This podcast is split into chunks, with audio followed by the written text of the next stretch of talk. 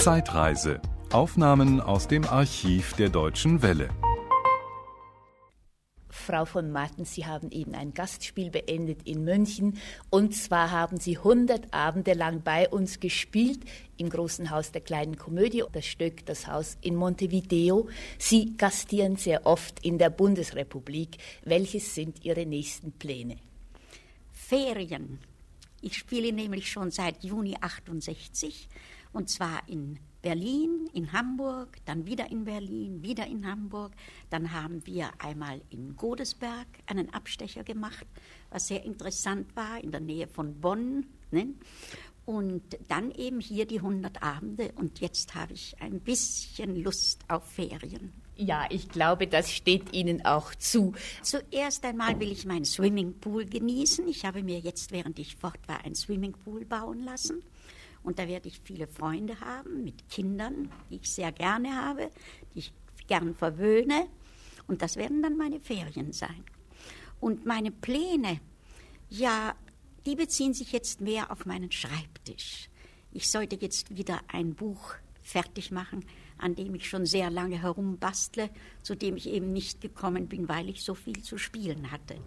Und dann hat Professor Reg vom Renaissance Theater in Berlin mir wieder vorgeschlagen, wieder einen Kurt Götz herauszubringen.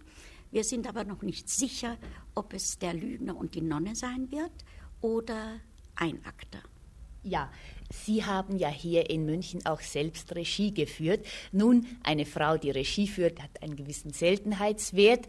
Wie sind Sie zu dieser Art von Tätigkeit gekommen? Denn von Haus aus waren Sie ja Schauspielerin.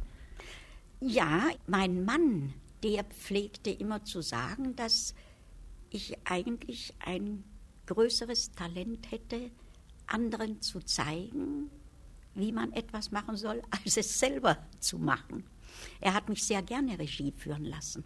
Ich habe in Wien Regie geführt, wo wir seine Bearbeitung von Den fröhlichen Geistern von Noel Coward gespielt haben. Und das war eine sehr schöne und sehr große Aufgabe für mich hat mir viel Freude gemacht. Mein Mann spielte natürlich auch mit, war meine Hauptrolle und war ein sehr braver Schauspieler, der sich unbedingt dem Regisseur gefügt hat, ganz merkwürdigerweise. Frau von Martens, Sie sind also Schauspielerin, Regisseurin und auch Schriftstellerin. Im Programmheft der Münchner Aufführung sind sogar Auszüge aus Ihren Lebenserinnerungen und ich glaube, es wäre doch ganz interessant, wenn wir darüber noch ein bisschen uns unterhalten würden. Äh, wo und in welchem Verlag sind Sie herausgekommen? Zuerst in der Deutschen Verlagsanstalt in Stuttgart. Und dann hat mir gleich Ulstein eine äh, Taschenbuchausgabe angeboten und zwar 400.000 Exemplare garantiert. Das war also eine unwahrscheinliche Sache. Und ich muss sagen, Gott sei Dank hat Ulstein sich nicht geirrt und das Buch geht sehr, sehr gut. Ja, wie ist der genaue Titel? Mein Buch heißt Wir wandern, wir wandern. Sie haben in vielen Ländern gelebt, in vielen Ländern mit Ihrem Mann zusammen Theater gespielt. Worin besteht der Unterschied zwischen der Bühnenarbeit in der Bundesrepublik Deutschland und in Deutschland von früher und dem Theater in den Vereinigten Staaten, also in New York? Die Vorarbeit für ein Theaterstück ist natürlich grundverschieden hier und drüben. Aber dann, wenn man spielt, wenn man auf der Bühne steht, da hatten wir eigentlich nach zwei Minuten das Gefühl, wir spielten in Berlin. So schnell und so spontan hat das Publikum reagiert. Ihr Mann Kurt Götz ist als Komödienautor so einsame Spitzenklasse im deutschen Literaturbetrieb, dass wir vielleicht doch noch ein bisschen über seine Auffassung von Humor uns unterhalten sollten. Eigentlich, wissen Sie, war Humor immer etwas Seltenes. Es hat in jedem Zeitalter, selbst wenn man zurückgeht zu den Griechen, nicht sehr viele Autoren gegeben, die ernst geschrieben haben und immer nur ganz wenige, die humoristisch schreiben konnten, richtigen Humor hatten. Das war immer etwas Seltenes. Sie sind nie so hoch bewertet worden wie ein ernster Dramatiker. Aber mein Mann sagte immer, da gibt es eine ausgleichende Gerechtigkeit. Sie sind immer viel besser bezahlt worden, weil sie seltener waren. Nun, wie hat Ihr Mann gearbeitet? Wenn er auch die leichte Hand für die Bühne hat, ich glaube, so leicht schreibt es sich trotzdem nicht. Die leichte Hand ist wohl immer das Schwerste. Denn die Stücke meines Mannes sind nicht geschrieben, sondern die sind gearbeitet. Er hat kein Stück von seinem Schreibtisch gelassen, an dem er nicht zwei Jahre lang gearbeitet hat. Und zwar nicht, wie sich der Laie vorstellt, dass er irgendeine Eingebung hatte oder besonders gute Laune zum Schreiben war. Nein, er war der Ansicht, wie ich glaube auch Thomas Mann war der Ansicht, und hat es auch meinem Mann gesagt, dass Schreiben eine Arbeit ist wie jede andere schwere Büroarbeit. Wie war der nächste Schritt, wenn es dann der typische Kurt Götz wurde? Dann also, muss ich schon sehr stolz sagen, war ich die Erste, die es zu hören bekam.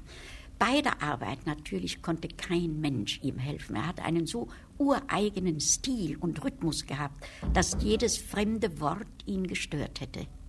Man kann ja auch heute, wenn man ihn spielt und die Sätze verdreht oder Worte weglässt oder einfügt, wird es nicht besser. Im Gegenteil, es wird nur schlechter, denn es ist fast eine gebundene Sprache.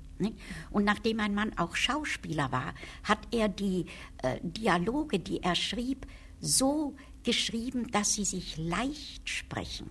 Er würde zum Beispiel nie einen Schauspieler haben sagen lassen, an was soll der denken? Sondern er würde, weil an was soll spricht sich schwer und hört sich auch nicht gut an, sondern er würde immer geschrieben haben, woran soll der denken? Nicht wahr? Weil es sich einfach schöner spricht und schöner anhört. Mein Mann ist sehr lange mit sich spazieren gegangen und hat gedacht, bevor er einen Satz niederschrieb. Er hat eine große Achtung vor dem geschriebenen Wort gehabt. Deshalb hat er auch sehr ungern äh, Korrespondenzen beantwortet, weil er immer glaubte, wenn er zum Beispiel eine Kiste Wein bestellen wollte, das müsste ein literarisches Kunstwerk sein. Und da äh, dachte er drüber nach, wie man das also am schönsten sagen soll, bis ich ihm dann sagte, ach Schnauzeli, das lass mich doch lieber schreiben. Ne? Dann nahm ich ihm natürlich die ganze Korrespondenz ab. Ja. Und er liebte die deutsche Sprache natürlich die er wirklich unglaublich beherrschte. Und es war wohl auch das, was ganz merkwürdig ist. Er hatte ja keinen Tropfen deutsches Blut. Er war also von Vaters Seite her ein Götz. Das waren eingewanderte Hugenotten, nicht wahr? Also französische Abstammung irgendwie. Ne? Und von Mutters Seite her, die war eine geborene Rocco. Und zwar wanderte der Urgroßvater Rocco schon nach Bremen aus und war in Bremen Schriftsteller. Er schrieb in dieser plattdeutschen Mundart und nebenbei war er Koch. Mein Mann kochte auch sehr gerne und sehr gut. Und mütterlicherseits war die Mutter ein, also die Großmutter mütterlicherseits war eine geborene Palmier, das war ein Stallmeister Napoleons. Das war also Französisch, nicht wahr? Also, und er war ja ein Großneffe von Bernhard Shaw, der mütterlicherseits auch aus der Schweiz kam. Ach, in welcher Sprachlandschaft ist denn Ihr Mann aufgewachsen und zur Schule gegangen? Da kann ich nur sagen, in Sachsen nicht wahr? Und das liebte er also heiß und innig, weil sein Vater starb, wie mein Mann ungefähr zweieinhalb Jahre war. Und da zog die verwitwete Mutter zu ihren zwei Brüdern nach Halle an der Saale, die dort Ärzte waren. Und die haben der Mutter eine Klinik eingerichtet, von der sie dann lebte und die Kinder großzog. Und nach sechs Jahren Witwentum hat sie dann einen Herrn Schmidt geheiratet, einen Cellisten, einen sehr musisch veranlagten Herrn, wodurch mein Mann dann schon als Kind Cello spielen lernte und als Erwachsener auch sehr gut spielte. Das war wohl sein einziges Hobby. Und er konnte nicht widerstehen, wenn er irgendwo von einem schönen italienischen Instrument hörte, dann kaufte er es. Da hat er eins durch Knappertsbusch und eines durch Gieseking bekommen. Frau von Martens, Sie leben heute in Liechtenstein. Ihr Mann hat wohl dieses Land und diesen Aufenthaltsort gewählt. Ja. Weshalb, warum? Natürlich, wie jeder Mensch, der Steuer wegen. Aber leider stimmt das bei uns nicht, wissen Sie. Es haben also alle äh, Freunde meines Mannes, die Geschäftsleute waren, ihm schon geraten, äh, wieder auszuziehen aus Liechtenstein und wieder in die Schweiz zurückzuziehen. Denn er ist ja also ein gebürtiger Schweizer seit Generationen nicht. Aber es gefiel ihm eben in Liechtenstein so gut wegen der Jagd. Man kann da doch leicht ins Österreichische gehen, wo es Revierjagd gibt, was ihn eben sehr interessierte. Nur leider wurde er ja dann krank, sodass er es gar nicht mehr ausnützen konnte. Und die Steuergeschichte, das ist eine eigentümliche Sache. Man zahlt also in Liechtenstein keine Einkommensteuer.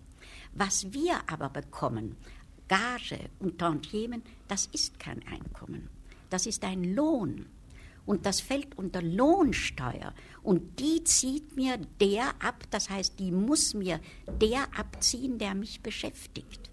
Weil Liechtenstein mit den anderen Ländern kein Steuerabkommen hat. Ne? Ja. Und da haben uns eben alle immer geraten, wieder auszuziehen aus Liechtenstein. Aber mein Mann, der liebte dieses Land und sagte, wir leben gern auf Kosten unserer Erben, die kriegen sowieso genug. Ich bleibe da, wo es mir gefällt. Und ich muss sagen, Liechtenstein ist auch ein ganz besonders reizender Ort. Es ist also die Zeit irgendwie stehen geblieben. Der eine hat vor dem anderen noch eine große Achtung. Man ist sehr liebenswürdig miteinander. Und der Lichtensteiner ist eine wunderbare Mischung. Er hat die Liebenswürdigkeit und die Leichtigkeit des Österreichers verbunden mit der Solidität der Schweizer. Und das ist etwas sehr Besonderes. Mein Mann liebte die Menschen dort also ganz besonders und wäre auf keinen Fall weggezogen von dort, auch wenn wir noch mehr Steuern hätten bezahlen müssen.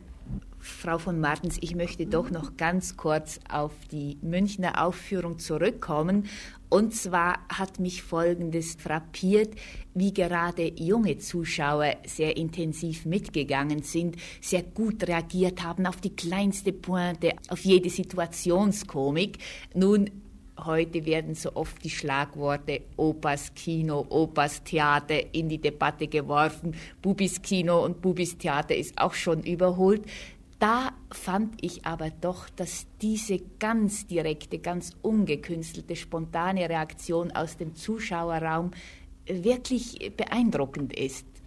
Ja, ich muss sagen, ich habe mich auch sehr gefreut darüber. Ich hatte große Angst, nach München zu kommen, eben deshalb, was Sie eben sagten, weil ich mir vorstellte, die Kritik wird das abtun, das Stück mit Opas Theater.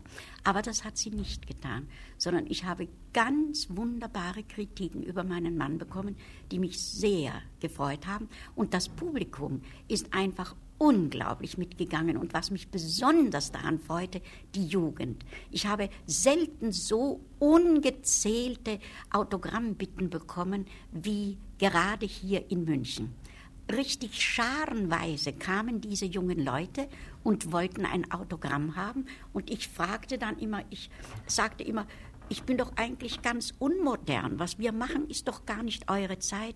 Nein, haben die gesagt, Gott, wenn es doch nur solche Stücke gäbe, wenn die Leute nur so etwas schrieben, wie Herr Götz geschrieben hat. Die waren also ganz begeistert, die haben den Humor erfasst und äh, haben eine Laune ins Theater gebracht, die einfach einmalig war. Es war ja auch jeden Abend bis auf den letzten Platz ausverkauft. Ja. Und alle Leute sagten, ich könnte es noch hundertmal weiterspielen und es wäre immer wieder ausverkauft. Das glaube ich gern. Vielleicht sollten wir uns doch noch ein bisschen Gedanken machen, worin dieses Zeitlose bei Kurt Götz liegt. Ja, das will ich Ihnen sagen. Es ist nämlich ein richtiger Humor, den mein Mann hat. Und hinter diesem Humor steht eine absolute Moral. Und das ist das, was die Leute anrührt und was sie nachdenken lässt über die Sache. Die Stücke werden gekauft und nachgelesen. Es genügt den Leuten nicht, dass sie wissen, wie dieses Stück ausgeht, sondern sie wollen die Antworten hören, die mein Mann auf verschiedene Fragen, auf Probleme gibt. Und das sind eben absolut moralische Antworten in einer heiteren Form. Mit Valerie von Martens unterhielt sich Elisabeth Bachtler. Das war ein Podcast aus dem Archiv der Deutschen Welle. Schön, dass Ihnen das Angebot gefallen hat. Empfehlen Sie uns doch bitte weiter. Deutsche Welle. Mehr unter dw.de.